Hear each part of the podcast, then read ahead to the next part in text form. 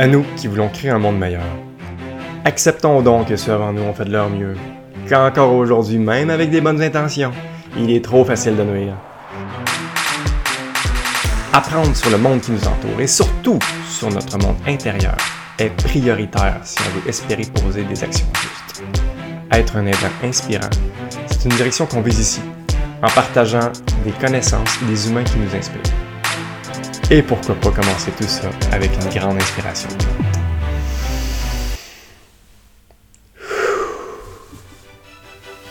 C'est parti.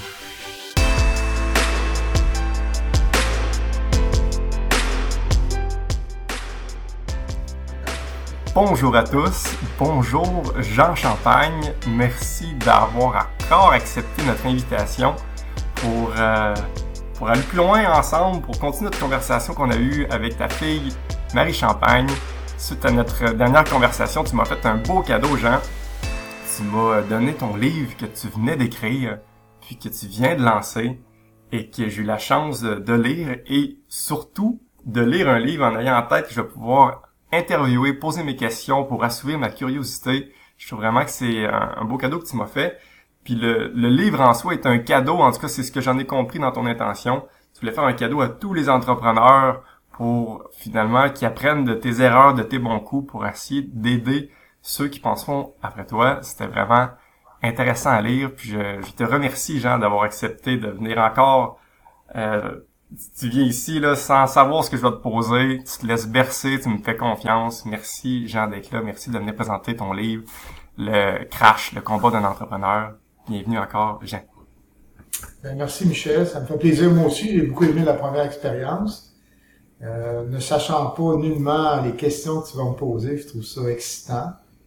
Et puis, euh, effectivement, tu as bien introduit mon livre. J'ai, pas écrit un livre parce que je voulais écrire des livres.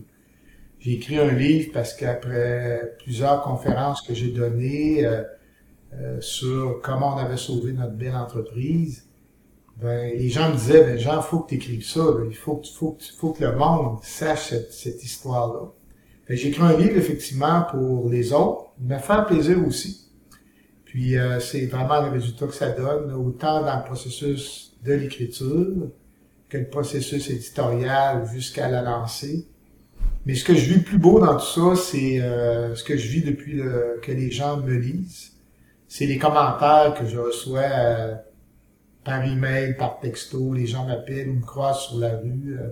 ça touche beaucoup les gens, puis c'était le but. Le but, c'était de partager une expérience qui peut toucher puis aider les gens. Tu m'intrigues, Jean. Est-ce que tu as un, exemple d'un commentaire ou d'un message que les gens t'envoient, un qui te vient en tête sur le moment? Ah, j'en ai, plusieurs exemples. Euh. C'est sûr que moi, je visais une clientèle, euh, différentes clientèles, clientèle d'entrepreneurs aguerris qui vivent des périodes difficiles ou qui, en me lisant, peuvent éviter de vivre des périodes difficiles. Je visais aussi les jeunes qui un jour rêvent d'être entrepreneurs. Puis je visais aussi un peu euh, les gens qui aiment lire un exemple de travail d'équipe, de courage, euh, euh, de foi en, en, soi-même, de foi en une équipe, de foi en plus grand que soi. Puis euh, j'ai autant de lecteurs d'affaires que de lecteurs de non-affaires qui m'écrivent. Puis je pourrais te partager peut-être des commentaires, un commentaire de personne qui est du monde des affaires, une personne qui est pas du monde des affaires. Euh, du monde des affaires, ce qui me vient, c'est vraiment euh, une personne qui a, eu une grande entreprise, qui maintenant est retraitée, qui m'a dit euh, il faut absolument que les jeunes lisent ça. Parce que ce que tu vis, ce que tu nous écris, je l'ai vécu. Ton livre m'a touché. J'ai eu peine à retenir des larmes. Je pense à une autre personne qui je pensais ne pleurait jamais mais il faut absolument que tous mes enfants lisent ça. Donc ça, c'est un c'est, c'est, touchant. Puis euh, j'ai eu un commentaire, euh, ma mère demeure dans une résidence pour personnes âgées. Puis euh, a une très belle couverture médiatique à la sortie. Fait qu'elle a de ses amis qui, qui ont plus de 90 ans, qui ont lu mon livre. Moi, je pensais pas que des personnes depuis 90 ans qui avaient jamais été en affaires liraient mon livre. Ben. Il y a une dame euh, qui reste euh, sa voisine qui l'a lu en deux jours, qui a mentionné je suis pas capable d'arrêter de le lire. Mhm. On n'est pas capable d'arrêter quand on commence. Puis ça, c'est le commentaire que je reçois le plus des gens. Euh, Peut-être un autre commentaire, j'ai au moins trois personnes qui m'ont dit avoir lu mon livre parce qu'ils me connaissaient, Mhm. mais avoir jamais lu un livre de leur vie avant ça. Puis que une des personnes avec que j'ai vu en fin de semaine, depuis ce temps-là, a lu deux ou trois autres livres. Wow. C'est fait. Fait que dans le fond, je, je touche vraiment la cible que je voulais avec le livre, puis euh, c'était mon objectif. J'en suis bien heureux. Mhm. Puis moi, un truc qui, euh, qui m'a impressionné à travers ton livre, j'ai, j'ai lu quelques livres, mais un truc qui m'a marqué en étant présent à ton lancement, c'est d'une part tout le travail qu'il y a derrière pour lancer un livre. Ça se fait vraiment pas sur le coin d'une table. Le processus éditorial, c'est, c'est olympique, là, de ce que j'en ai compris, là, c'est fascinant. Surtout du fait que, euh, te connaissant, puis ce que t'expliquais aussi, c'est que tu es quelqu'un de très structuré. À chaque jour, tu prends des notes sur autant là tes, euh, tes états émotionnels, sur tes pensées, euh, sur tes, tes stratégies. Hein, tu fais beaucoup de plans, beaucoup de visions, puis tu as aussi beaucoup de procès-verbaux parce que tu as beaucoup de travaux d'équipe. Et c'est le cumul de tout ça qui t'a permis de faire la trame narrative de ton livre. Et donc, c'est vraiment de quoi de, de très, très proche du vrai, étant donné que c'est basé sur beaucoup de notes, finalement. Fait que c'est très intime, d'ailleurs. là. Tu mets tous tes chiffres. Euh, je, te connaissais un peu, mais j'ai été fasciné de voir à quel point que tu te livres à cœur ouvert là-dedans, sachant en plus que c'est pas juste tes souvenirs, mais vraiment des traces de notes. C'est remarquable de de voir de quoi d'aussi rigoureux puis structuré et en même temps bien romancé justement comme ça se lit comme un roman parce que c'est c'est d'ailleurs spectaculaire j'en revenais pas sachant que c'était vrai toutes les up and down que tu as vécu pendant dix ans c'était c'était vraiment digne d'un roman littéralement puis euh, je sais que c'est pas inventé je sais tout que c'est des faits Euh, bravo juste pour ça euh, Jean c'est impressionnant Ben, il y a deux éléments que je retiens de ce que tu me dis, euh, Michel. C'est, euh, c'est ce livre, mon livre, c'est un récit. C'est-à-dire qu'il n'y a pas une date, il n'y a pas un chiffre, il n'y a pas euh, un élément qui n'est pas ce que j'ai vécu dans ma propre perception. On comprend que d'autres personnes l'ont vécu en même temps que moi avec une perception différente. Mais ce qui m'a le plus surpris, parce que tantôt je te parlerai du processus d'écriture, c'est qu'à terme, ce récit-là, avec quelques chiffres, quelques tableaux, se lit comme un roman. Hmm. Puis si on n'avait pas la petite note du début qui dit tout ceci est vrai, on serait convaincu que la moitié est romancée à cause de la gravité des, des événements que j'ai vécus. Quand ils ont sorti mon livre, la, la maison d'édition Québec-Amérique a dit euh, ce livre est un thriller financier. J'ai pris ça comme un grand compliment parce que être un thriller financier, quand l'histoire est 100% vraie, Mhm. ça donne déjà, ça, ça donne déjà la réalité de- des épreuves que j'ai vécues avec mon équipe. Pour dire que tu viens à penser que ça se peut pas, puis que ça finira pas, puis va-tu passer au travers, puis tu dis, mais faut que je lise une page de plus, donc un thriller, puis que ça soit une histoire vraie, c'est un grand compliment. Bon, pour ce qui est du processus d'écriture, euh, quand j'ai débuté, euh, euh, j'aurais pas pu écrire le même livre si j'avais basé seulement sur ma mémoire. Parce que la mémoire, elle cache des choses, elle exagère ou elle, diminue d'autres choses? Fait que comme moi, je suis une personne extrêmement structurée, c'est une qualité que j'ai. Évidemment, j'avais documenté chacune, je documente chacune des rencontres que j'ai dans peu importe les circonstances. Fait que je mets la date en haut, puis dans cette, je prends des notes, puis souvent de- des, des, des phrases que les gens ont dit. Fait en regroupant ces informations-là au procès-verbaux de toutes les réunions que j'ai présidées, donc les rencontres, les réunions formelles, mais avec des états financiers, des rapports euh, trimestriels, puis mensuels et hebdomadaires, fait que ça a fait que si j'ajoutais ça à mon agenda quotidien, hein, que j'ai gardé, puis dans lequel, quand ça allait trop mal, j'écrivais mes émotions, ou quand je vivais des victoires, j'écrivais mes émotions. ce que j'ai fait, j'ai pris des périodes, je me suis fait un plan de travail avant de commencer, mais j'ai pris des périodes, mettons trois mois. je prenais trois mois, je mettais une petite pile de mes mon agenda, une petite pile des états financiers, une petite pile des procès-verbaux, une petite pile des rencontres, une petite pile du dossier avec la banque, puis une petite pile du dossier de financement. Et je suivais par date j'ai été capable d'écrire euh, l'histoire avec ça. Facile. Puis euh, l'autre avantage que j'ai eu dans le processus d'écriture, parce que ça, tu fais ça en base clos, l'écriture, j'avais 12 lecteurs qui me suivaient dans mon processus d'écriture. Des gens d'affaires, des gens pas d'affaires, qui aimaient ça. Ça les animait. Ils avaient hâte de recevoir un prochain ou deux prochains chapitres. Fait qu'à la fin, je suis arrivé avec un produit issu de mon travail et de celui de mon épouse Louise, qui était le processus de tout mettre ça au... Parce que moi, j'écris à la main, Louise, elle me mettait traitement de texte, comme j'ai les fautes. Fait que ça a donné un livre qui, dès le départ, était intéressant parce qu'il avait été euh, validé par les 12 lecteurs. Mm-hmm. Fait que moi, quand je me suis relu à la toute fin, j'ai trouvé que c'était très bien. Fait que j'ai approché des éditeurs, j'ai approché trois maisons d'édition, puis deux des trois m'ont dit Hey, c'est toute qu'une histoire, ton histoire. Ça nous intéresse d'écrire. Puis j'ai rêvé dans, ma, dans ce processus-là d'être publié par Québec Amérique. Pour deux raisons. C'est que j'avais lu un livre qui avait changé un peu ma perception de la gestion euh, d'opération, qui avait été édité par eux. Mais aussi parce que le propriétaire fondateur, c'est un beau son. Personne. Euh, Québec Amérique, c'était déjà le deuxième plus gros éditeur après le groupe québécois. Fait que qu'il me dise ça nous intéresse, ben moi j'ai tout de suite cliqué avec l'éditeur qui m'a contacté. Puis lui il m'a dit c'est bien ce que tu as fait. Nous, on croit l'histoire, mais on te recommande d'aller te trouver un co-auteur ou une co-autrice, un spécialiste d'écriture. J'ai fait quelques entrevues. J'ai choisi une personne qui s'appelle Jennifer Blanchet. Fait qu'elle, elle a repris ça, et sur six mois, elle a tout réécrit. Il faut comprendre que moi, j'ai travaillé huit ans avant ça sur ah mon livre. fait que huit ans d'écriture, six mois de, de réécriture ou d'amélioration de mon écriture, Là, on a repassé le filtre à Québec-Amérique, puis là, on a signé un contrat. Ils ont acheté, en guillemets, mon histoire.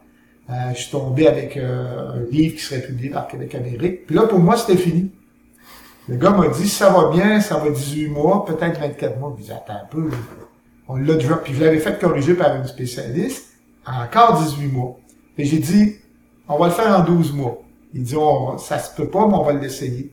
Fait qu'avec la maison d'édition, quotidiennement, on s'est mis à corriger le livre. L'éditeur l'a corrigé à deux reprises. Il l'a lu, corrigé. Il fallait tout que j'approuve. Puis après ça, on a eu trois séries de correcteurs du français, plus une, dernière correction. Fait que ça a duré 12 mois, puis j'ai eu le livre entre les mains qu'on voit ici, que je suis fier de montrer. La page couverture est significative. Puis euh, donc, 9 ans pour euh, du début de l'écriture à la sortie. C'est ça, c'est, spectaculaire. Je, je, je, lève mon chapeau et j'ai l'élan de plonger dans cette, euh, cet ouvrage-là.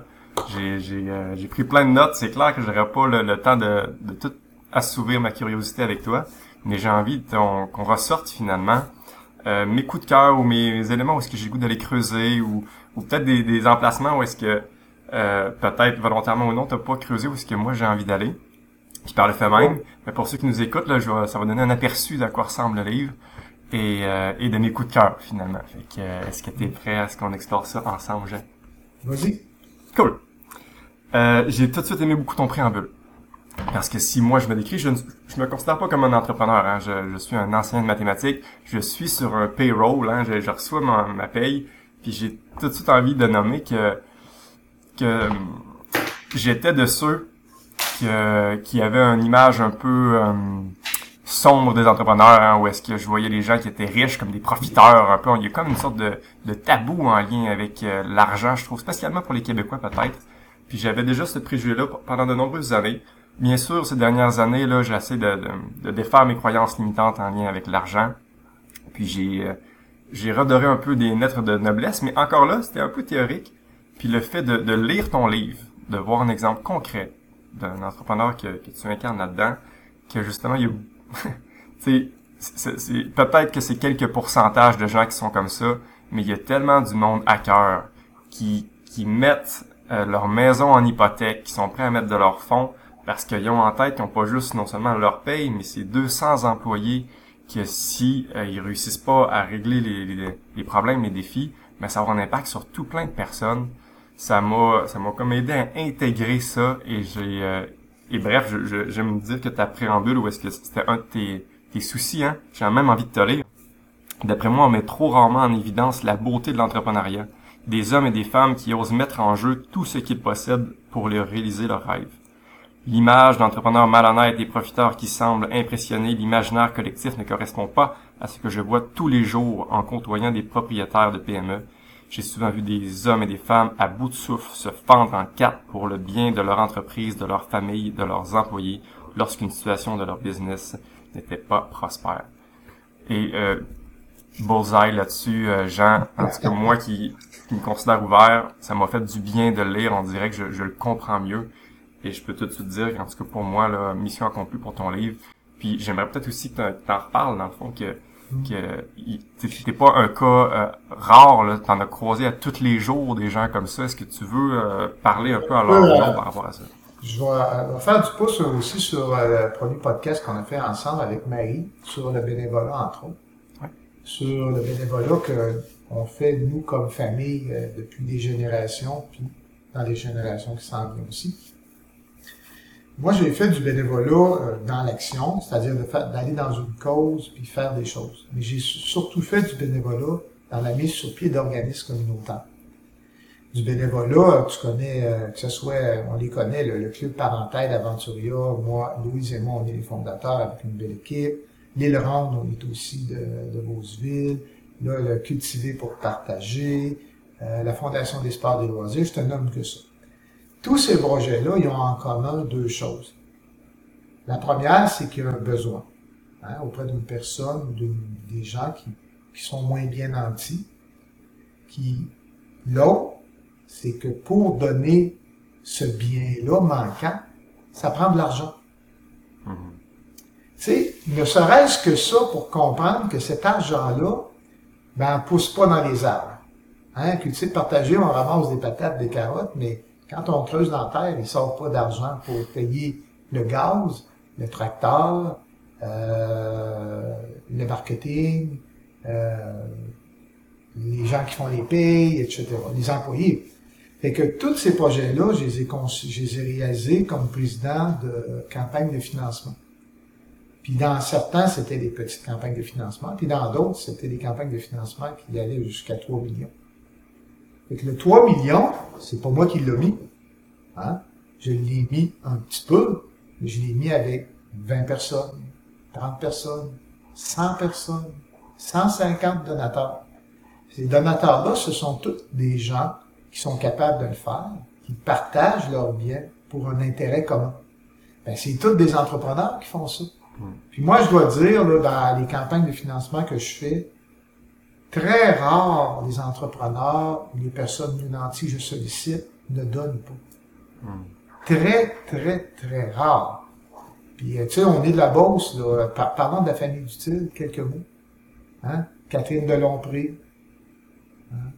Euh, les barrages, euh, rendez-vous à la rivière. Non, moins que ces deux-là. C'est tout fait avec de l'argent des gens qui sont en entreprise. moi, les entrepreneurs que je connais, des malhonnêtes, c'est une infime hum. partie. Des gens qui donnent pas, c'est à peu près nul. Fait c'est ça l'entrepreneur pour moi, puis ça, c'est ce que tu donnes au bien commun, mais il faut que tu fasses vivre ta propre entreprise, il faut pas que tu fasses faillite, c'est le livre. Fait que tes employés, c'est important. Tu sais, nous, aujourd'hui, on, tu sais, il y a du, travail partout, mais moi, quand j'ai parti en affaires, il n'y avait pas de travail. Quand j'ai fini mon université, j'étais obligé d'aller travailler sur la construction. Hum. Il n'y avait aucun emploi pour moi en finance au Québec. J'étais travailler en Alberta. Fait que, créer du travail, moi, c'était ma motivation principale. Puis la plupart des entrepreneurs que je connais font, travaillent pas pour l'argent. Ils travaillent pour une cause, pour un bien, pour satisfaire un client. Fait que ça me fait plaisir de partager ça. Puis mon livre, c'est c'est pour rendre honneur à ces personnes-là.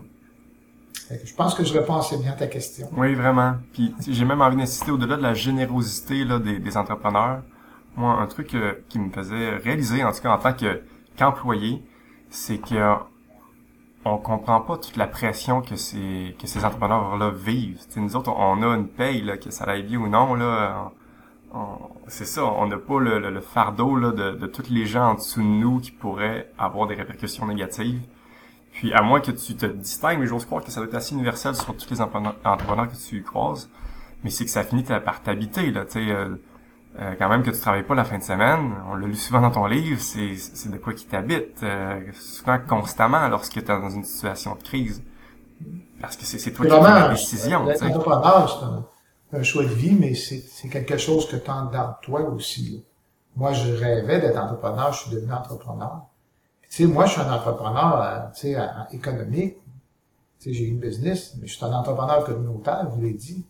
Hein, tout ce que je fais, c'est toujours la même chose. Hein. Il, y a, il, y a, un client, il y a un produit, il y a un besoin, ça prend une stratégie, ça prend de l'argent. Fait que tu sois dans le communautaire ou que tu sois euh, dans, dans l'économique, c'est la même chose.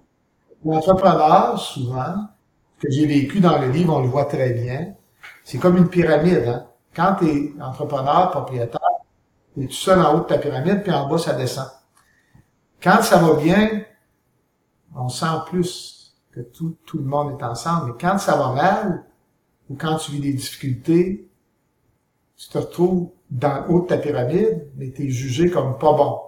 Euh, tu as, le banquier sur le dos, par exemple. C'est pas à cause du banquier. Le banquier n'est pas sur ton dos parce que tu n'es pas bon. Il est, sur, il est sur ton dos parce que lui, il a peur de perdre sa propre argent, fait qu'il fait sa job. l'isolement qu'on vit comme entrepreneur, qui fait mettre une pression, ben c'est tous les entrepreneurs le vivent à certaines périodes parce que ça va pas toujours bien en affaires. Puis le livre démontre très bien comment il faut que tu t'en sortes quand tu vis ça. C'est pour ça que j'ai écrit mon livre. Moi, j'ai écrit mon livre pour montrer que c'est possible, quand tout le monde est contre toi, de t'en sortir. Ça prend des critères de base pour réussir, mais c'est possible. C'est pour donner, je te parlais tantôt, faut que tu foi en ta cause, en ton produit, en tes employés. Faut pas que tu lâches. Fait le livre, c'est un, c'est comme un, c'est un mot d'encouragement pour les gens qui vivent des périodes difficiles. Puis, je me répète, c'est un texte qui permet à des gens, je pense, d'éviter de se mettre dans des situations mhm. difficiles. Dans le fond, mon livre, c'est plus mes mauvais coups que mes bons coups, hein. C'est son gars, à la fin, c'est des bons. Non, mais tu comprends que c'est une histoire où on parle plus des, des, des, des erreurs qu'on a, qu'on a fait. Mais on parle tout de comment on a réglé, hein. Ça fait que, fait que c'est ça. Hmm. Ah, vraiment, je, suis vraiment d'accord. J'avais juste l'élan de, de, de nous montrer tout mon respect. Moi, c'est un autre truc, en tout cas, que j'ai pas entendu dans ton discours, que ça a augmenté mon respect pour les entrepreneurs, parce qu'on dirait que ça m'a permis de réaliser tous les enjeux qu'on voit pas nécessairement, puis que, puis que ceci, on retrouve pas ces enjeux-là en tant qu'employé. Et donc, euh, voilà, bravo là, pour avoir mis en évidence que c'est tout qu'un défi que vous relevez là, puis j'ai beaucoup de respect pour ça. Et là, ça commence. J'aime beaucoup ton départ, vraiment punché. Tu me décris bien la scène, hein? c'est un party de Noël où est-ce que tu fais une séquence de plusieurs années là, de profit, là, puis que ça va bien, il euh, y a que du beau, euh, tout va bien, tellement que vous offrez un cadeau de 100 000 dollars à vos employés, à vos 200 employés à peu près, tout dépendant de leur euh, mm. année d'ancienneté, vous leur mettez un chèque, tout le monde est en pamoison, ça a l'air d'être un moment magique là, de gloire et, et de succès et que à peine quelques temps après, commencent à tomber les premières tuiles. Où est-ce que tu, où tu disais tes erreurs, mais il y a quand même des trucs là qui étaient difficiles à prévoir. Hein. T'as vraiment eu une séquence. À partir de là, c'est, c'est là que c'est fascinant. Là. C'était tuile après tuile. On pourrait les nommer les taux de change, là, des euh, ben, des acheteurs qui font faillite, euh, puis des banques qui te négocient. En tout cas, t'as une séquence de tuiles qui te tombent sur la tête. Et j'étais curieux de, de te poser la question est-ce que tu as refait ça, de redonner un cadeau là, significatif à tes montants, à tes euh, à tes employés lorsque tu avais une bonne séquence ou que tu attendais euh, j'étais curieux de voir là cette, décision-là que tu avais prise avec le recul maintenant. Est-ce que tu l'as refait d'une part ben, ou, tu aurais fait différemment? Des bonus, euh, des primes de rendement, ça existe dans les entreprises. Souvent, c'est plus les cadres supérieurs qui accèdent. Mais euh, à cette époque-là, euh, on a voulu faire partager euh, nos, succès avec 100% des personnes. C'était le dixième anniversaire. Et tu comprends que c'était un événement historique. C'est à ce moment-là qu'on l'a fait. J'étais obligé de t'avouer qu'avec les difficultés que j'ai connues par après, ben c'était plus difficile de partager. Hein. Même, tu as vu que je partageais même pas avec moi-même. Ça fait que, fait que dans le fond, ça a été plus difficile. Mais on euh, on n'a pas vraiment refait un événement de la sorte. Je pense que ça aurait été comme euh, pas adéquat dans le contexte qu'on a vécu la période de survie et de relance qui a pris beaucoup d'années. Parce que ça s'est pas aidé comme ça. Hein. C'est ça un peu l'histoire. Hein. Fait que, mais je pense que l'employé qui a travaillé chez nous euh, était content de travailler chez nous. Je l'entends, je l'entends encore. Mais il était respecté beaucoup par euh, la façon que la direction était en lien avec lui. Parce que, tu sais, euh, il y a une petite phrase de la fameuse poignée de main du président. C'était ma marque de commerce, ça l'a encore. Euh, pendant plusieurs années, je donnais la main à tous mes employés à tous les matins. Euh, avec le temps, j'ai parce que les entreprises grossissaient, j'avais plus qu'une une, une, usine, mais j'ai toujours été dire bonjour aux gens. Puis cette reconnaissance-là, euh, c'est vraiment ce que je pense que j'ai donné de mieux. J'ai toujours mis en évidence l'effort de chaque chaque employé, chaque petite action. Je disais toujours que chaque petite action de mon personnel faisait le chef-d'œuvre qu'était l'entreprise. Fait que dans le fond, ils ont été très valorisés. Ils ont eu, je pense qu'on a donné des salaires raisonnables dans les marchés, dans les années qu'on était. Euh, puis euh, la relation a été vraiment forte avec euh, avec mon équipe. puis c'est de ça que je suis, ben, je suis plus fier encore plus que le bonus du dixième anniversaire. Pour répondre à ta question. si je t'entends bien, au-delà de, de l'argent, c'est aussi l'attention, le, temps de venir complimenter, euh, considérer, puis valoriser tes employés finalement. puis ça s'est ressenti à plusieurs moments. Je pense que c'était de quoi de clé, la, communication envers les employés, de d'être transparent aussi. Fait j'imagine c'est cette proximité là finalement que que ça t'a continué à donner. Peut-être moins de bonus, euh, mais. Tu sais, dans l'histoire du livre, c'est euh, c'est l'histoire d'une victoire d'équipe. Hein. C'est pas la victoire de Jean Champagne. C'est la victoire d'équipe, effectivement bien communiquée, euh, où on mettait en évidence les succès. Puis euh, les gens étaient consultés. Euh, fait que dans le fond, on a construit ensemble la relance. Je dirais plutôt, on a réalisé ensemble la survie, on a réalisé ensemble la relance, puis on a réalisé ensemble la, la, la, la continuité, la perpétuité de l'entreprise, parce que c'est une entreprise qui existe toujours et qui va bien. Fait que je pense que le mot équipe, mes reconnaissances, ces deux mots, euh, puis tu as parlé de, je dirais, intégrité, euh, ou intégrité avec le personnel, être honnête envers eux. La même chose avec les partenaires, même avec les banquiers qui, euh, avec qui c'est plus difficile. Mm-hmm. Puis, sachant justement toute euh, cette importance-là que tu as accordée aux employés, il y a un, un moment où est-ce que tu mets en évidence que tu dois licencier 22 employés justement suite à des mauvaises séquences. Je serais curieux de voir comment tu as vécu ça. Tu le dis assez rapidement dans le livre, mais sachant tout le, le cœur puis l'importance que tu donnes aux, humains qui travaillent pour toi, comment ça s'est passé, comment tu as vécu ça de, de puis sans tout te dire le processus de qui tu, tu choisis d'une part là. Curieux de voir comment tu l'as vécu, sachant que ça te tient à cœur euh, les employés licencier des employés, ça fait partie du travail d'un patron, hein, parce que quand tu as moins d'ouvrage, tu dois le faire. Euh, dans les usines, les gens sont habitués, quand il y a moins de travail, ben, on a moins d'employés dans les usines. Dans les bureaux, ben, ça, on les baisse un petit peu, mais pas tant.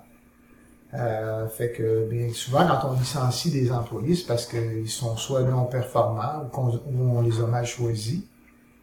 Mais quand on doit licencier des employés parce qu'il faut absolument baisser beaucoup les dépenses, puis qu'on les, on en aurait besoin, puis que la veille, tu les as tu les as serré la main, tu les as dit bonjour, comment ça va, c'est très difficile.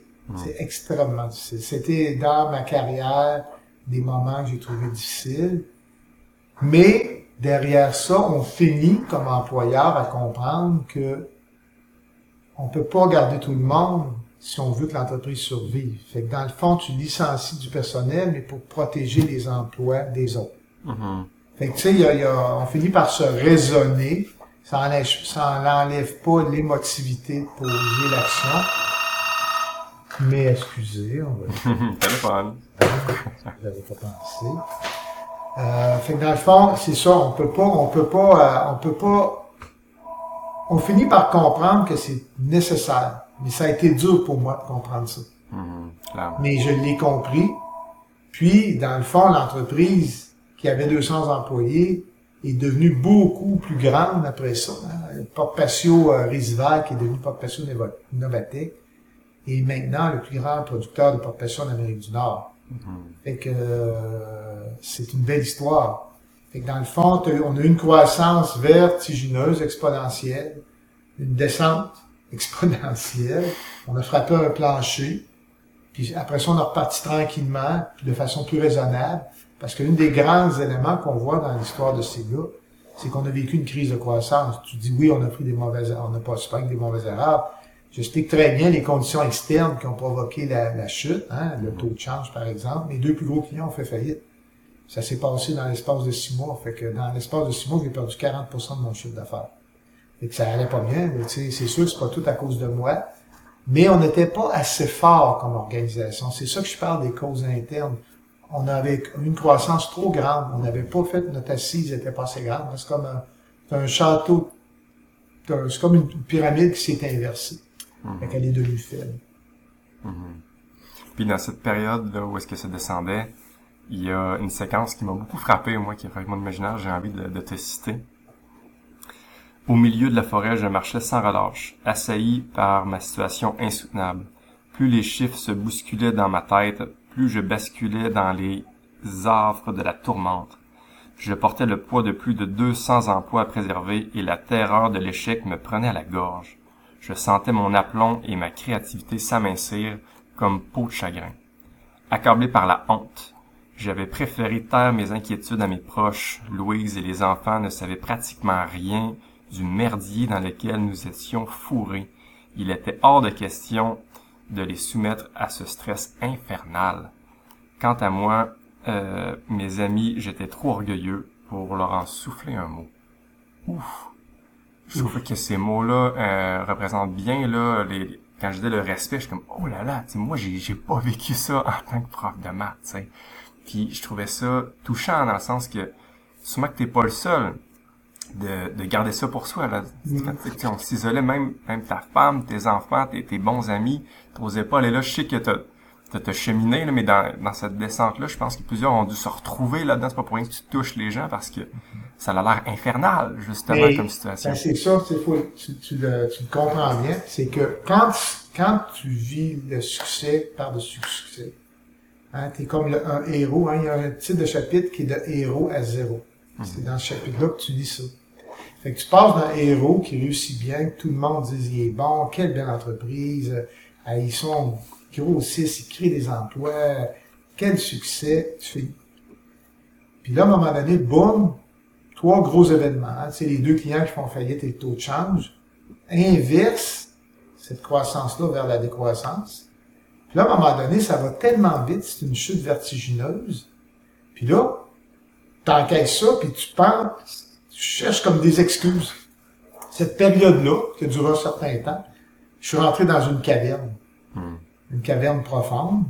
Je savais plus à qui parler, je savais pas. Euh, je disais pas, parce que je me disais, ça va se régler, ça va arrêter, ça va se régler. J'ai été un bout de temps vraiment euh, isolé, plus que jamais. Mais à un moment donné, j'ai ouvert euh, mon livre, pas tout le monde. Hein. J'ai eu, j'ai rencontré quelqu'un cette semaine, un employé de cette époque-là, qui a lu mon livre. Mais il dit, on s'est pas aperçu de ça. Mm-hmm. C'est important parce qu'il faut pas que tu démotives ton équipe. Il faut que tu dises des choses, faut que tu... Le début de la crise a été beaucoup dans l'isolement. Après ça, j'ai ouvert plus mon jeu.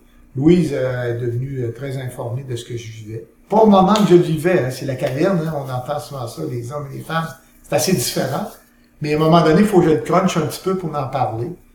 Puis euh, moi, ça a été ma plus grande alliée parce que je, disais comment ça évoluer. Puis elle a fait partie beaucoup euh, de, la survie, puis de la balance, puis de la perpétuité de l'entreprise. Mais la chute a été très, très euh, violente.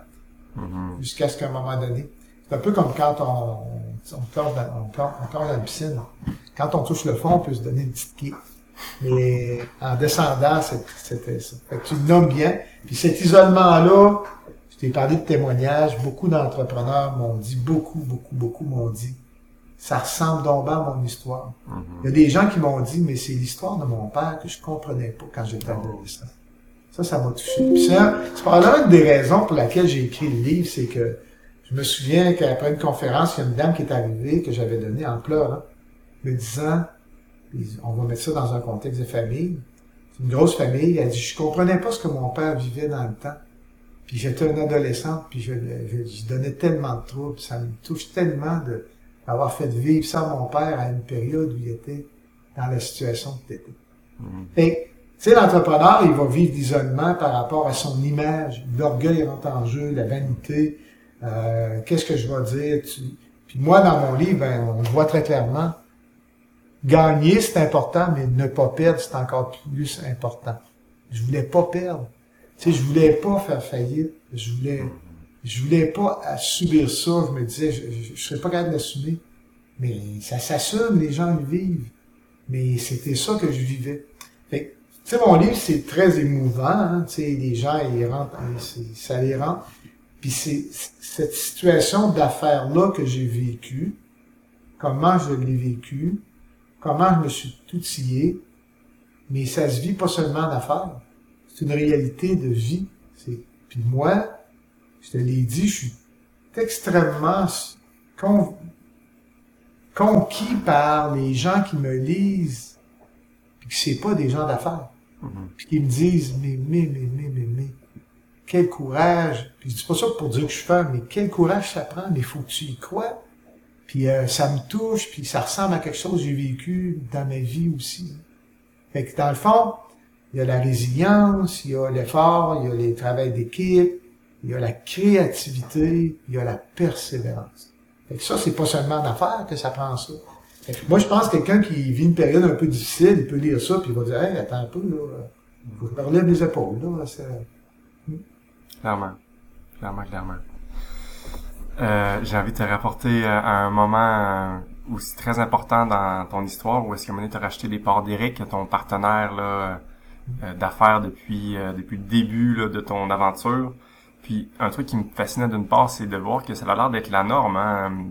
Ou est-ce que c'est rare qu'il y, a deux boss pendant longtemps? Ou est-ce que finalement il y a souvent au final un boss lors d'une entreprise? Ça, ça me semble être euh, la voie normale. J'étais étonné. J'avoue que je cherchais peut-être des entreprises qui avaient deux patrons, puis ça, ça a l'air de pas courir les rues, fait que ça a l'air d'être un chemin assez classique en entrepreneuriat. Ben, moi, moi euh, je croyais, je croyais puis euh, à la coprésidence. Je croyais à ça, c'était fondamental pour moi. On avait des talents complémentaires. Et devenant, ça a été notre force. Moi Eric, on a construit, euh, on a construit un chef-d'œuvre ensemble. Faut pas, faut pas. Fait que c'est sûr que quand ça va bien, ça se passe bien. Quand ça va mal, si tu as des opinions un peu divergentes de comment t'en sortir, là, ça va. C'est plus difficile d'être deux. Hum. Puis euh, les externes, qui nous ont conseillé dans cette période-là ne croyaient pas du tout à la coprésidence. Puis euh, j'ai été obligé de, me rallier à eux euh, parce qu'à un moment donné, tu remets encore une fois de l'argent, tu remets ta maison, tu mets tout. Fait que c'est difficile de le faire à deux, selon moi. C'est mieux de le faire seul. Dans mon cas, c'était mieux ça. Mm-hmm. Mais Eric avait déjà avait investi dans d'autres entreprises. Lui était diversifié, moi je ne l'étais pas. Fait qu'on a trouvé chacun notre petit bonheur d'être dans nos entreprises respectives. Puis on a gardé quand même un bon lien à travers cette crise-là. Puis c'était ce qui devait nous arriver toutes les deux. Mais on avait un vieil avocat, puis c'est écrit dans le livre, qui dit euh, Je savais qu'un jour ça arriverait là. Hein, c'est un peu à ça que tu fais référence. Et tu sais, on est. Moi, je suis coopératif, hein. Moi, je suis. J'aime la gestion collégiale. Mais je suis obligé d'avouer que même dans le communautaire, un jour, ça prend un président. Ça prend quelqu'un qui va faire un petit peu plus que les autres, qui va, va être presque consacré, qui va créer un leadership, qui va être la, le, la locomotive en avant de, pour l'organisation. Pour se sortir du pétrin, il a fallu que je prenne 100% euh, d'entreprise. Puis euh, ça, ça a prouvé que c'était ça. Mais je crois beaucoup aux gens qui parlent des entreprises qui s'associent ensemble mais je pense que ce qu'on doit retenir de ça, tu peux avoir des associés, mais il faut que ça soit clairement déterminé qu'il y a seulement un patron. Je pense que c'est le chemin. Fait qu'on aurait pu, dès le départ, décider que c'était un des deux qui était le patron. Probablement que ça aurait été mieux, mais, moi, j'avais le tempérament de patron, puis Eric aussi. Fait qu'on a fait un mois ensemble, puis après ça, on, avait chacun nos propres entreprises. Ah, ok. C'est bon. Je, tu réponds bien à mon, interrogation. Il y a un endroit que je voulais t'amener, là, en fais souvent référence dans ton livre. J'ai envie là de... Ben, j'ai envie de te citer encore quand tu l'avoir. T'étais justement dans, dans ce brouhaha-là de, de, de, est-ce que je rachète les parts, est-ce que Eric rachète mes parts, qu'est-ce que je fais? C'était une grosse décision, somme tout, qui, euh, qui te faisait beaucoup réfléchir. Et tu dis la chose suivante. Je m'extirpe de ma chaise et je vais fermer la porte de mon bureau. J'ai besoin d'être seul quelques instants pour mettre de l'ordre dans mes pensées. Pour me calmer, je décide de faire une petite prière. Je ferme les yeux et je murmure quelques mots destinés au Tout-Puissant. L'effet est immédiat. Une onde de soulagement déferle en moi et fait naître une réflexion dans ma tête. Tu voulais rester dans les hivers et diriger l'entreprise. Tu crois en ton plan. Maintenant, mets-le en place et réussis. Tu fais référence à plusieurs moments à la spiritualité, mais je pense que c'est la séquence que tu nous parles plus explicitement, ou sinon tu en fais référence, mais tu l'as jamais approfondi. Puis j'étais curieux de, de creuser ça avec toi. Tu parles même là de, spiritualité, d'affaires financières. Ça, ça, ça m'intriguait là de, de croiser spiritualité et monde des affaires. J'aimerais ça t'entendre si tu veux bien me, partager un peu ta vision que tu en as de ça. Ben, c'est sûr que euh, moi, je suis reconnu comme une personne pour qui euh, la spiritualité est fondamentale. Euh, c'est ma priorité numéro un. Je, je le dis, je le partage. Les gens le savent. Hein. Je, suis tout à fait à l'aise dans ça. Et puis, je, genre, tout au long du livre, tu t'aperçois qu'on dit, ben, Louise, il y a des gens qui prient pour Jean. Euh, tu sais, tu envoies toujours des petites brides. Évidemment, c'était pas, mon but, c'était pas d'écrire un livre euh, sur la spiritualité, mais par contre, on voit que la trame de fond est là, que ce soit à l'introduction ou à la conclusion. Euh, moi, j'ai eu besoin de croire en plus grand que moi euh, pour passer au travers de cette épreuve-là. Puis, ce plus grand que moi, ben, je me, j'ai toujours eu des conseillers ou des guides avec qui j'ai pu en parler. Fait que dans le fond, dans mon cheminement, avoir une analyse financière, tu peux avoir euh, des émotions, mais à un moment donné, il y, a, il y, a, quelque chose de plus grand que nous dans la vie. Puis moi, c'est ce qui guide ma vie. Donc, comment je veux que ça se passe, ou vers où je veux aller, tantôt on arrivera à la conclusion du livre, ben, dans mes réflexions, il y a le volet spirituel. Dans le fond, euh, c'est quand même particulier, je vais dans mon livre, je le dis, mais euh, je, je, peut-être un punch, là. Moi, à un moment donné, j'ai eu à décider si je vendais l'entreprise plus loin. À cette époque-là, j'ai pris le temps de rencontrer mon guide spirituel, de prier ça, euh, puis euh, d'avancer pour identifier euh, des éléments fondamentaux. Euh, pour poser mon action, j'ai donc fait une analyse d'affaires, des chiffres, mais spirituel, ou personnel, ou cheminement personnel. Tu appelles-le comme tu veux. J'ai été me chercher des outils, j'ai identifié comment, moi, à la fin de ma vie, je voudrais être reconnu? Hein, on est loin, là. Hein? Pourquoi? Qu'est-ce que je veux que le monde euh, m'identifie à? Comment je veux être comme employeur? comment je veux que ça finisse, hein, parce qu'il y a une fin. Tu m'as dit, avant ton entreprise sais, il se passe quelque chose. Puis euh, combien que ça, puis là, on va mettre ça en finance, l'autre partie, combien je veux avoir? Tous ces éléments-là, je les avais listés sur un one-pager. On parle souvent d'un one-pager. J'avais marqué toutes des réponses à ça. Puis euh, ça m'a aidé à prendre une décision, mais à savoir vers où je voulais aller. Quand j'ai écrit mon livre, je me rappelais pas d'avoir fait ça. J'ai tombé sur la feuille. Douze ans après, avoir écrit mon, avoir écrit ma feuille, ce qu'il y avait décrit sur ma feuille, c'est 100% où j'étais rendu. Fait que tu comprends que j'ai fait une petite prière, puis ça m'a inspiré, ben c'est ça que ça veut dire. Mais je le fais quand même. Moi, je suis une personne dans ma spiritualité, c'est je suis aide-toi, le ciel t'aidera. Tu sais, moi, je suis pas du style à prier, ben, je pourrais-tu gagner un million à la loto? Hein, parce que c'est, c'est, c'est des miracles. Je pense que ça, existe, des miracles. Mais je demande pas de miracles, moi, dans ma spiritualité. Je demande des éclaircissements pour identifier les objectifs puis les moyens. Fait que tout, tout le long de, de ma vie, puis euh, j'ai une autre affaire, je pourrais dire que j'ai pas écrite, là, euh, parce que tu m'amènes dans des zones. Là, euh. à un moment donné, j'ai donné une conférence spirituelle en lien avec le monde des affaires. Puis j'avais écrit une courbe, en fait une courbe particulière c'était l'augmentation de mes ventes ou les variations de mes ventes, parce qu'ils ont monté, ils ont baissé, puis l'augmentation de ma foi. J'avais découvert que mes courbes étaient inversées. Plus ça allait, plus je vivais difficulté, plus ma foi a grandi, plus j'ai été obligé de m'abandonner. c'est particulier qu'on s'amène dans cette zone-là. Fait que, fait que tu comprends que moi, c'est une trame de fond de mon livre, mais c'est parce que c'est une trame de fond de ma vie. Fait que mhm. c'est ça que la petite prière voulait dire. Est-ce que tu irais jusqu'à dire que sans, sans cette spiritualité-là, tu n'aurais pas pu traverser tout ce que tu traversé là? Ben, moi je pense que si on croit pas en plus grand que nous, dans les épreuves, on peut pas les traverser, ne serait-ce de la même façon, mais réussir. Ça, j'en suis convaincu. Mhm. euh, tu sais, à un moment donné, euh, tu t'aperçois en vieillissant, puis là, je le sens encore plus maintenant, que si tu te fies que sur toi-même, tu n'y arriveras pas. Ben, tu arriveras pas, mais tu vas arriver à quelque part. C'est même affaire. Si tu te fies que sur toi-même dans une organisation sans ton personnel, tu peux pas arriver à la même place. Tu sais, euh, on travaille dans les champs. Si je serais tout seul dans les champs que tu sais partager, euh, c'est pas comme quand il y a 22 bénévoles avec moi. Mm-hmm. Puis à un moment donné, ça c'est moi ça c'est la partie de l'équipe, puis c'est la partie de croire en plus grand que soi. Ben je donne la même le même euh, le même résultat. Et tout seul, euh, tu y arrives pas de la même façon. Puis sans plus grand que toi, tu y arrives pas de la même façon. C'est obligé de te dire que oui, euh, c'est ce que je mhm. pense.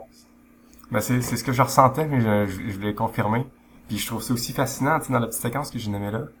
Tu sais, en fin de compte, après ça, tu sais, nomme ça de la façon que tu veux, la spiritualité. Hein, je pense qu'il y a plein de façons de décliner ça. Tu sais, Dieu, c'est plus grand que soi. Il y a, il y a vraiment plusieurs mots. Puis c'est dur de mettre en mots ce truc-là invisible que personne ne voit. Tu sais. Mm. Mais de, de voir que, que dans une tempête, dans un moment difficile, de, de prendre un temps de recul, de t'arrêter, puis de, de faire une prière. Tu sais, faire une prière, encore une fois, c'est de, c'est de, de, de revenir un peu à soi, de j'ai envie de dire, de calmer un peu son esprit, puis aussi peut-être de donner une intention, lâcher prise, de, demander de l'aide, de, l'invisible, je ne sais trop, puis de voir que tu reçois un effet immédiat. Il y a, il y a de quoi de, quand même magique là-dedans. Puis j'imagine que c'est pas, euh, ça arrive pas du premier coup. J'imagine qu'il y a un certain entraînement derrière ça, ou est-ce que tu as eu l'habitude de faire ça, puis que justement ça te doit faire du bien de faire ce recul-là. Est-ce que, est-ce que ben, Je pense qu'il y a une question de maturité aussi dans ça. C'est moi, je crois à l'Esprit Saint, mais il peut être nommé différemment, parce que c'est le mot qu'on utilise dans la spiritualité en Mais euh, moi, je pense que l'Esprit Saint, il est toujours là, sauf qu'on ne l'écoute pas. Ça prend du temps avant de l'écouter. Je vais, euh, je vais te donner... Euh, c'est comme l'abandon, tu sais, moment. J'ai appris ça avec les années. Là. moi, j'ai c'est comme si moi, je me dis, je m'abandonne à plus grande moi à l'époque. Je dis, ben, c'est correct, conduis l'auto. Mais, je vais dire quand arrêter et virer. Fait que c'est, tu comprends, c'est un abandon qui n'est pas un abandon. L'abandon, c'est extrêmement dur à faire. Mais dans l'entreprise, dans mes, dans mes étapes de cheminement, dans mes difficultés, à un moment donné, j'ai été obligé de dire, OK, OK, je m'abandonne, je vais faire de mon mieux. Amène-moi ce que tu veux. Puis euh, finalement, c'est là que ça a changé. Parce qu'à un moment, c'est qu'à un moment donné, tu peux pas. Puis plus tu, tu, te bagarres, on voit ça des gens, l'épuisement il y a probablement de là aussi. Plus tu, veux le faire par toi-même, puis plus tu te bagarres, tu viens tu peux devenir tellement épuisé, puis là tu tombes dans la, maladie. À un moment donné, tu, te dis, ben, je vais faire de mon mieux. C'est une phrase aussi, mais les, parents, ça nous dit ça. Hein. T'as pas gagné, mais t'as fait de ton mieux. C'est, ça a beaucoup plus de profondeur qu'on peut penser. Hmm. Fait qu'on, a touché une partie non, pas totalement écrite du livre.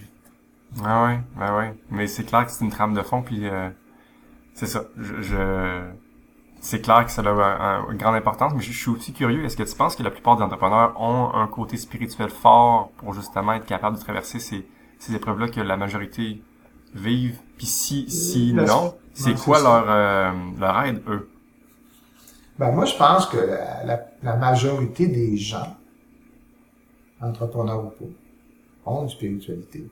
Mm. La spiritualité, c'est pas d'aller à la messe le dimanche à 10h15, à 10h30, mettons.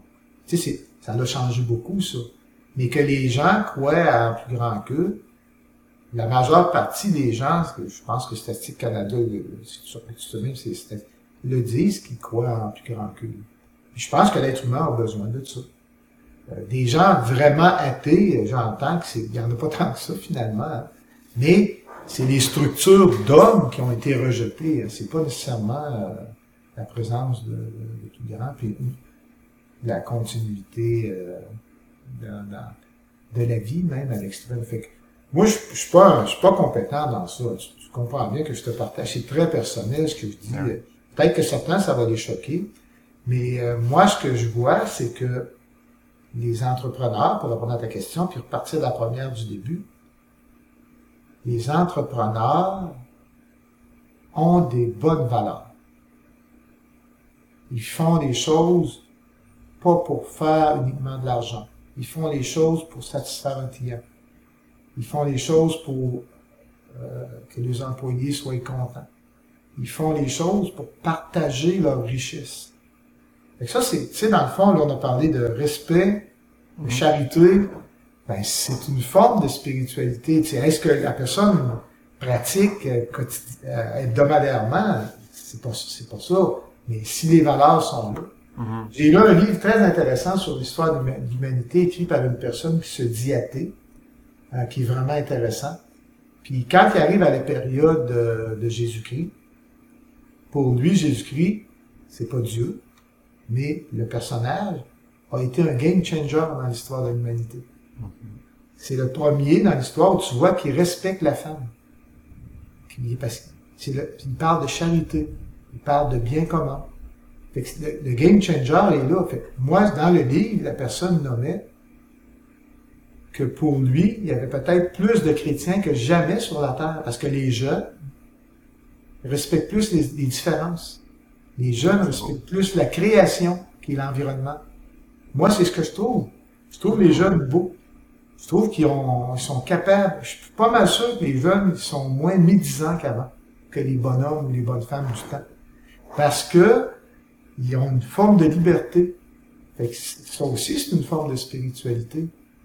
Fait moi, je suis, euh, je trouve, euh, je trouve que, pour répondre à ta question, je pense que quand je fais une campagne de financement pour un organisme qui s'appelle Cultiver Partager, qu'on cultive et qu'on donne des légumes, puis que ces légumes-là sont pour des gens qui en ont moins, puis que c'est pour le bien commun, puis que ben, 80, 98% des gens que j'ai m'ont dit oui, ben pour moi, c'est des gens qui ont une spiritualité. Mm-hmm.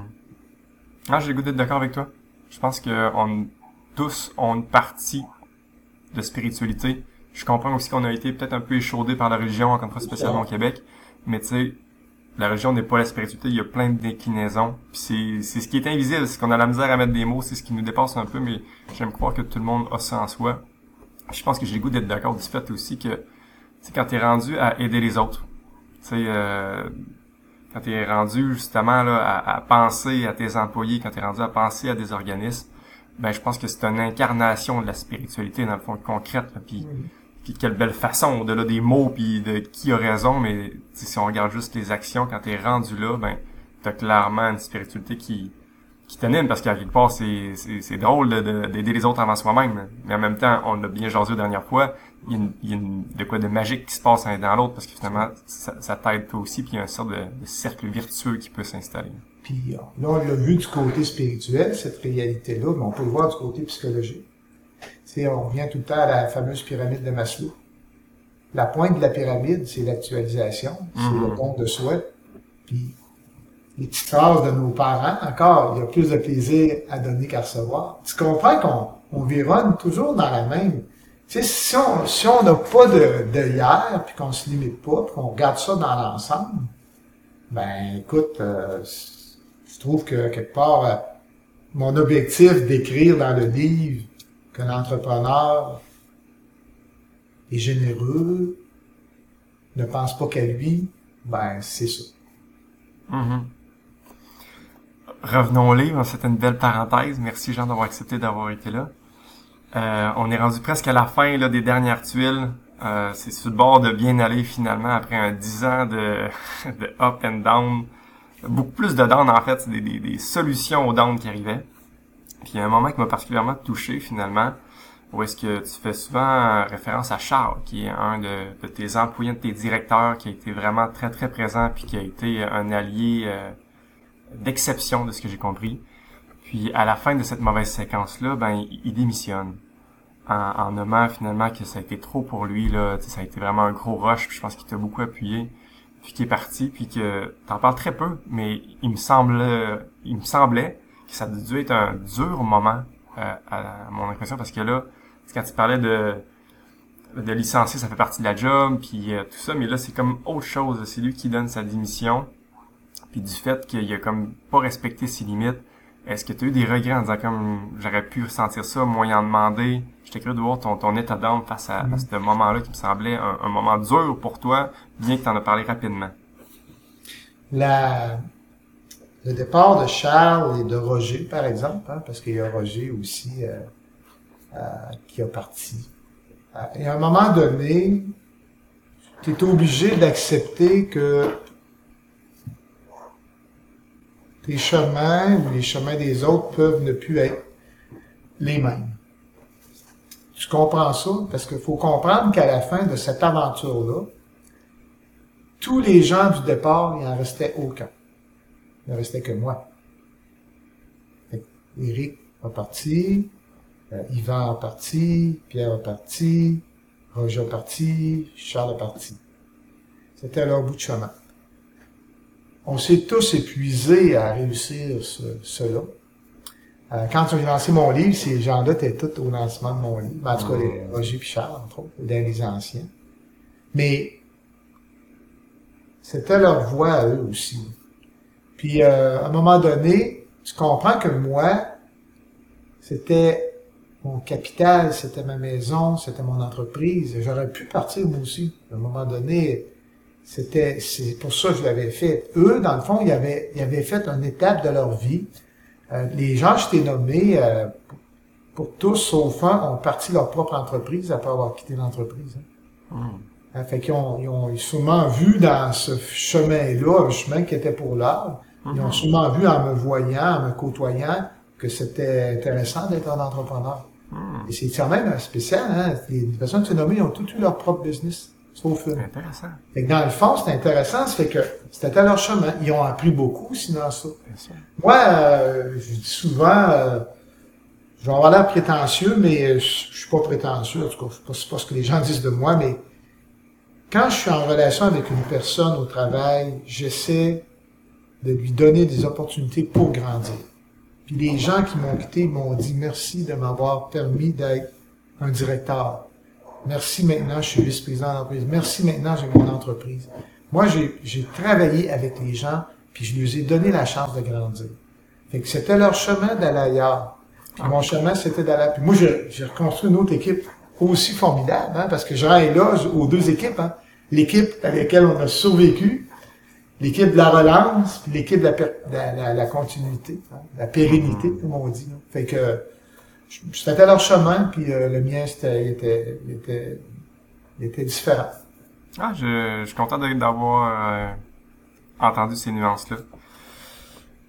Et j'arrive finalement à une période qui va bien. Je trouvais ça drôle d'ailleurs, où est-ce que en quelques pages, tu passes dix ans, où est-ce que ça a bien été, alors que l'autre portion du livre, les autres dix années, ça a été plein de pages, plein de rebondissements. Puis euh, j'avais une, une interprétation, dis-moi si je ne me trompe. Je lisais aussi dans tes remerciements que dans les dix dernières années, euh, Louise était ton adjointe. Puis là, euh, je voyais que dans les dix dernières années, tout a bien été. Il n'y a pas eu de tuile. Est-ce qu'il y a une corrélation à faire entre les deux quand Louise a été officiellement adjointe, tout a bien été, ou c'est moi qui fais des liens tordus? ben moi, je vais dire que Louise a été mon adjointe durant toutes les deux périodes. Hmm. Parce que tu comprends bien que Louise, elle était, elle a créé un havre de paix pour moi à la maison, hmm. s'occuper des quatre enfants, me ramasser souvent à la cuillère, me permettre de bien manger, me permettre d'être en équilibre, me permettre de prier avec elle, euh, de prendre des belles vacances. Fait que Louise, elle, elle a, été l'encre de toute cette histoire-là. Parce que le fil conducteur de ma carrière, qu'il soit professionnel ou de communautaire, c'est Louise. Parce que moi, j'ai tout, tout fait avec Louise. Fait que sans Louise à la maison, je passais pas au travail. C'est sûr, parce que j'aurais eu trop d'autres préoccupations. Puis quand l'épreuve a été finie, les enfants avaient vieilli, Louise, c'était son métier d'être adjointe de direction. Fait qu'elle est, elle est revenue dans l'entreprise. Fait que, dans le fond, elle a continué. Mais euh, euh, je, pourrais lui dire qu'elle fait partie du succès de l'entreprise, c'est sûr et certain. Puis là, c'est le fun, c'est toi qui lui qui l'a dit. Fait qu'elle va être contente de l'entendre parce que faut qu'elle en prenne le mérite. Mais je pense que le livre met beaucoup en évidence. Euh, ah ben oui, tu le dis à plusieurs reprises. Plusieurs reprises. Puis, tu sais, de toute façon, quand je t'ai dit, moi j'ai rien, je suis pas fait tout seul. Quand je t'ai nommé tantôt Louise, les, employés, la spiritualité. Euh, mhm. C'est tout, c'est tout ça qui est le chef-d'œuvre de, l'aventure. Clairement, hein. c'est ça là. Il y a bien des choses que j'ai pas nommées, hein, mais c'est clair que tu as mis beaucoup d'emphase sur les, les gens qui t'entouraient. Tu as reçu beaucoup d'aide, tu l'as nommé aujourd'hui, mais c'est pas que moi j'ai pas nommé. Hein. J'ai beaucoup aimé, toutes les phases de communication, justement, tu voulais être transparent envers tout le monde, mis à part la petite séquence où est-ce que tu étais dans ta grotte, mais rapidement tu t'es sorti de ça, puis tu t'es te créer des situations pour te faire challenger. Je trouvais ça intéressant. Des fois, tu allais chercher là, des, des experts externes pour te t'apporter de nouveaux moulins qui viennent te critiquer pour te faire une vision globale.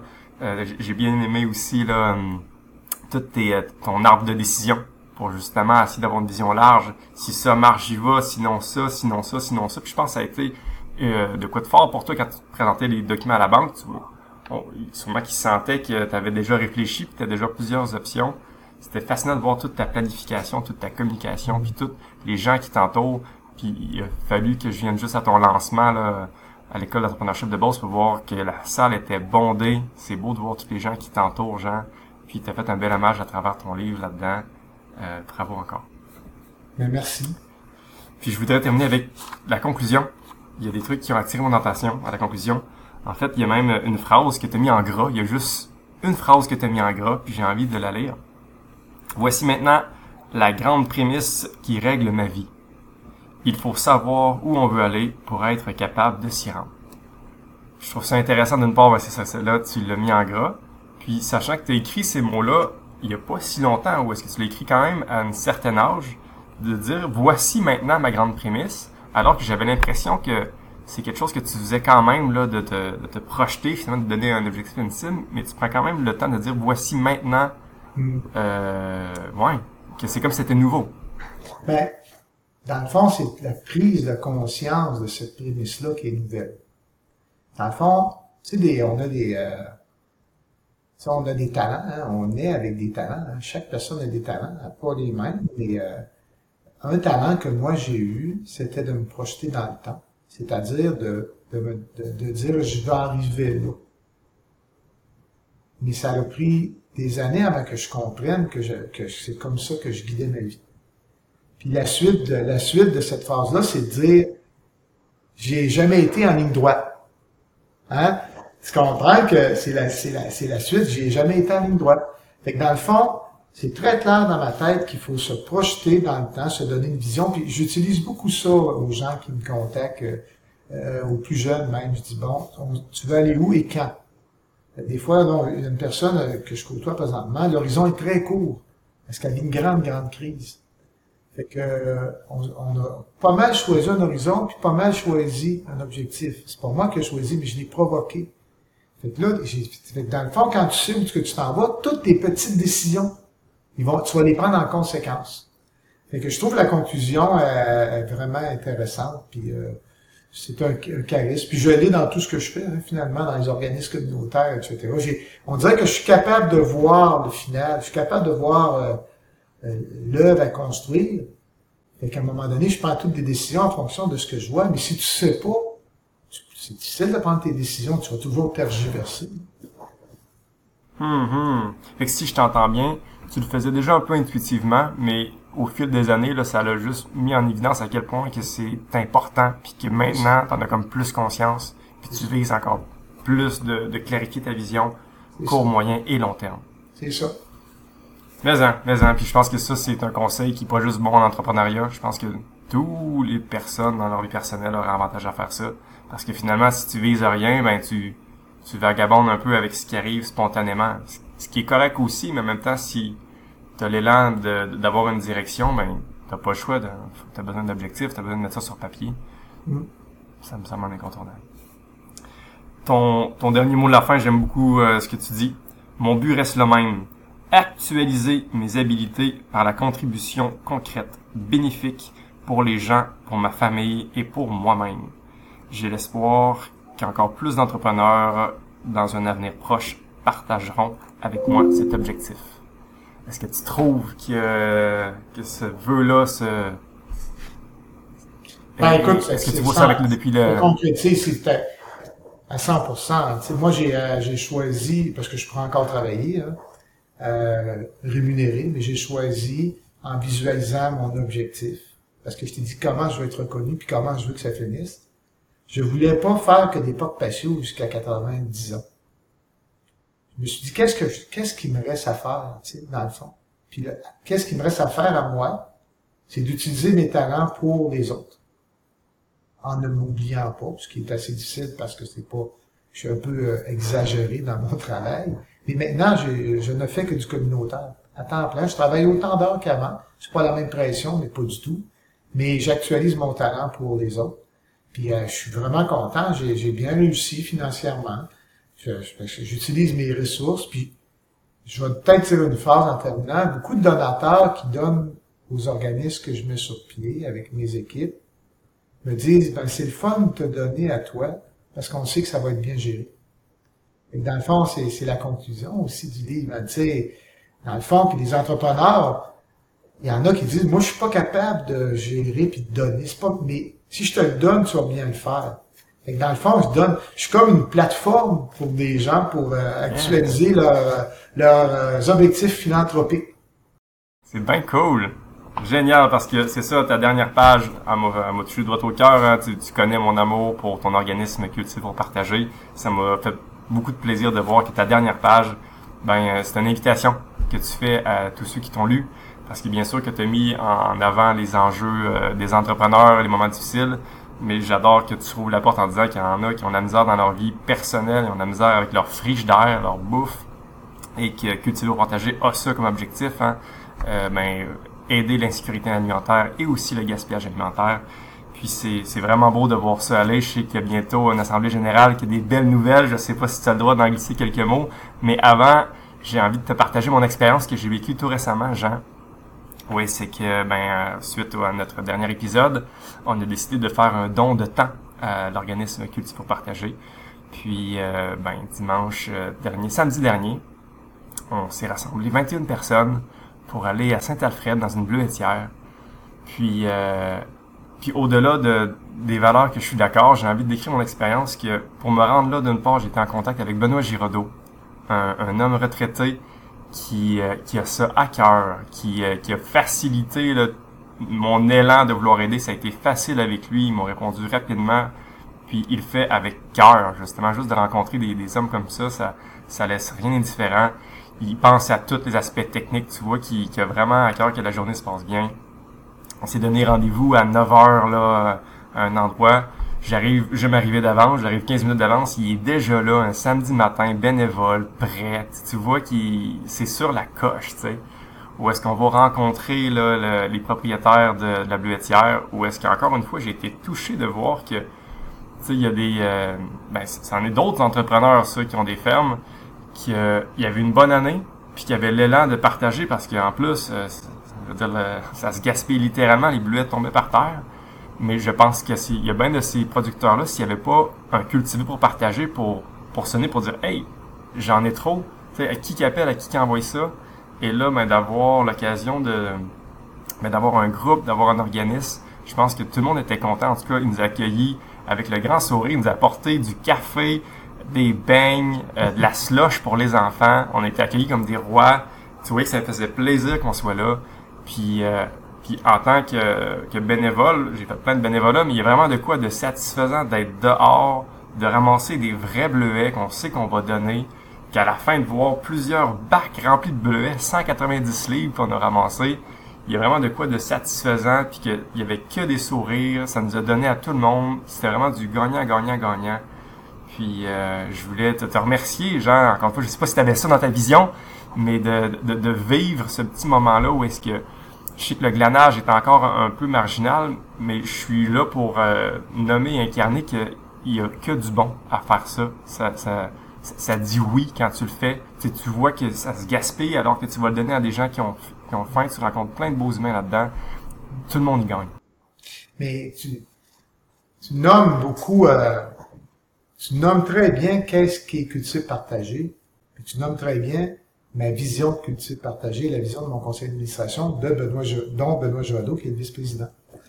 Mais tu es allé à la bibliothèque Fecto à Saint-Ludger. Ce gars-là, qui est un entrepreneur, aurait pu laisser les bleuets tomber puis dire ma saison est finie. C'était sa dernière journée de récolte. En plus de te permettre d'en récolter pour en donner à Moisson Bose qui n'en donne aux gens démunis par l'entremise des comptoirs alimentaires, il t'a amené des beignes puis du café. Fait que lui, ça lui a coûté de l'argent de t'accueillir pour te donner. Ben, c'est ça, les entrepreneurs que je côtoie. Mm C'est ça. Ils, font, ils vont en donner plus que tu vas en demander. Puis toi, tu as vu quelque chose qui est très fondamental. On a parlé du bénévolat puis de l'environnement. As-tu pensé, tu as permis de donner 190 livres de bleuets à des gens qui s'en achèteront pas? Mm hein? C'est extraordinaire. Fait que là, tu as lutté contre l'insécurité alimentaire. Tu as donné des produits de qualité frais à des gens qui en ont pas. Puis tu as lutté contre le gaspillage alimentaire qui est en lien avec les valeurs environnementales. Le glanage, pour moi, tu sais que c'est un terme que je connaissais pas, que j'ai découvert en essayant de dire qu'est-ce que je faisais. Puis il y a quelqu'un qui m'a dit, ouais, mais ça, ça existe, ça vient de l'Ancien Testament. C'est un terme de glaner, c'était à l'époque avant Jésus-Christ. C'était dire que c'était important de récupérer ce qui allait se perdre dans le champ autrement. ça fait 2000 ans, peut-être 2500 ans que ça a été écrit ça. Puis t'es allé faire ça, puis ça t'a satisfait. Moi, ma découverte de culture partagée, c'est pas d'aider les gens à manger, ça je le savais, on l'a. Mais quand j'ai découvert tout le gaspillage alimentaire, j'ai même poussé. J'ai parlé avec un économiste, qui est un jeune de, un jeune de, la région de Québec, qui, qui, qui enseigne à Harvard, à Boston, la plus grande université euh, américaine en économie. Il m'a, parce qu'il lui a tellement capoté sur culture partagée, il est venu visiter quelqu'un, il est venu dans les champs. Il n'en revenait pas. Il a passé l'avant-midi, puis après, il est venu à la maison, puis il m'a dit, j'ai fait une recherche, il y a 33% des produits alimentaires de culture qui sont prêts à manger, qui se gaspillent. 33%. Puis il dit, by the way, il y a à peu près 33% des êtres sur la planète qui mangent pas à leur faim. Tu sais, quand tu penses à ça, moi, ça me donne des frissons. Fait que je me dis, hey, le moi, ça m'allume, puis je sais comment ça t'allume. Fait que si tu veux refaire d'autres travails, on ira ailleurs dans les prochaines semaines. Certainement. Puis merci d'avoir repris, hein, c'est euh, Saint-Luger de, de à, la buvetière Fecto. Puis je salue Jason, d'ailleurs, là, qui, euh, qui a vraiment eu une, pensée pour les enfants. D'ailleurs, je suis venu avec mes enfants, j'ai une pensée pour vous. Puis les enfants ont adoré leur expérience. Euh, que, bravo à tous ceux-là. Puis, euh, puis est-ce que tu veux donner un, petit scoop en terminant de ce qui se passe pour que tu faut partager? Je sais que vous avez des belles annonces à faire. Ou tu ouais, euh, ben je le dirais pas. Hein. On, on est en train de préparer quelque chose depuis deux ans qui est, qui, qui est majeur. Il est trop tôt pour en parler parce qu'il me reste des étapes euh, en guillemets légales euh, à, à, faire, puis financières. Fait qu'on peut pas annoncer pour le moment. Mais on, on espère le 9 septembre à l'Assemblée générale, si nous sont intéressés, dans l'église de Saint-Alfred, parce que c'est à Saint-Alfred qui sont nos chants. Êtes les bienvenus, on va à 10 heures, on va, euh, on espère être capable de faire notre grande annonce. Euh, puis c'est ça. Puis pour mon livre, écoute, je vais faire une petite publicité. Euh, mon livre est en vente dans le réseau des libraires du Québec partout. Il est aussi dans le réseau Renaud-Bré. Donc, à Saint-Georges, vous avez euh, Librairie Select, Librairie de la Chaudière, puis le Renaud-Bré qui ont mon livre. Puis euh, écoutez, euh, moi, euh, j'aime ça quand les gens vont voir des, entrepreneurs puis qui, qui, qui, achètent mon livre pour le vendre, mais aussi pour encourager les libraires, parce qu'être un libraire, c'est comme n'importe quelle entreprise, il faut travailler fort. Puis moi, je pense que ça se donne bien cadeau à Noël à n'importe qui ou quelqu'un qu'on aime. puis pas besoin que ça soit quelqu'un qui est en affaires. ça se lit comme un roman, ça se lit, c'est très agréable Je confirme. Je, je, je, suis pas entrepreneur puis j'ai adoré ça. Donc, euh, donc merci Jean, mais j'encourage tout le monde à lire ce livre-là. Ça se lit vraiment bien. Puis c'est, encore une fois, là, même si vous savez qu'il y a des bons entrepreneurs, de, lire l'histoire, ça fait du bien à, à, mieux le comprendre. Donc, euh, Donc j'encourage tout le monde. Puis pour terminer, Jean, est-ce qu'il y aurait une partie qu'on n'a pas couvert? Est-ce qu'il y a quelque chose que tu aimerais dire avant qu'on se quitte? Ben, moi, je vais dire euh, non. Euh, je, trouve vraiment que ton entrevue est bien préparée. Euh, le fait que tu cité certaines parties, tu es allé vraiment dans des moments clés. On a fait l'histoire, tu sais, on a la descente. Après ça, on a fait les années difficiles. Après ça, la relance, l'espoir, l'objectif ultime. Euh, non, moi, je suis vraiment content de l'entrevue, puis euh, tout le monde va l'avoir mieux que c'est. Puis, euh, écoutez, allez l'acheter, le livre, il mérite d'être lu. Puis je le dis parce basé sur tous les commentaires que je reçois d'appréciation. Merci beaucoup, Michel. Un franc plaisir, Jean. Merci à toi d'avoir écrit ce livre-là dans une intention d'aider. C'est déjà commencé, puis on espère que ça va aider d'autres. Alors, merci, Jean. Passe une belle journée. Merci pour ton temps. Merci pour ta confiance. Salut. Bonne journée à tous. Bye. Merci de nous avoir écoutés. S'il te plaît, fais en sorte que les émotions que tu viens de vivre, les idées que tu as dans la tête, ils s'envolent pas en fumée. Fais-le atterrir dans la réalité avec des actions concrètes. Et pour ça, il n'y a rien de mieux que de se rassembler avec des gens craqués qui sont dans l'action. On a créé le groupe Level Up va voir sur inspire-x.ca barre oblique level up. On a super hâte de te rencontrer.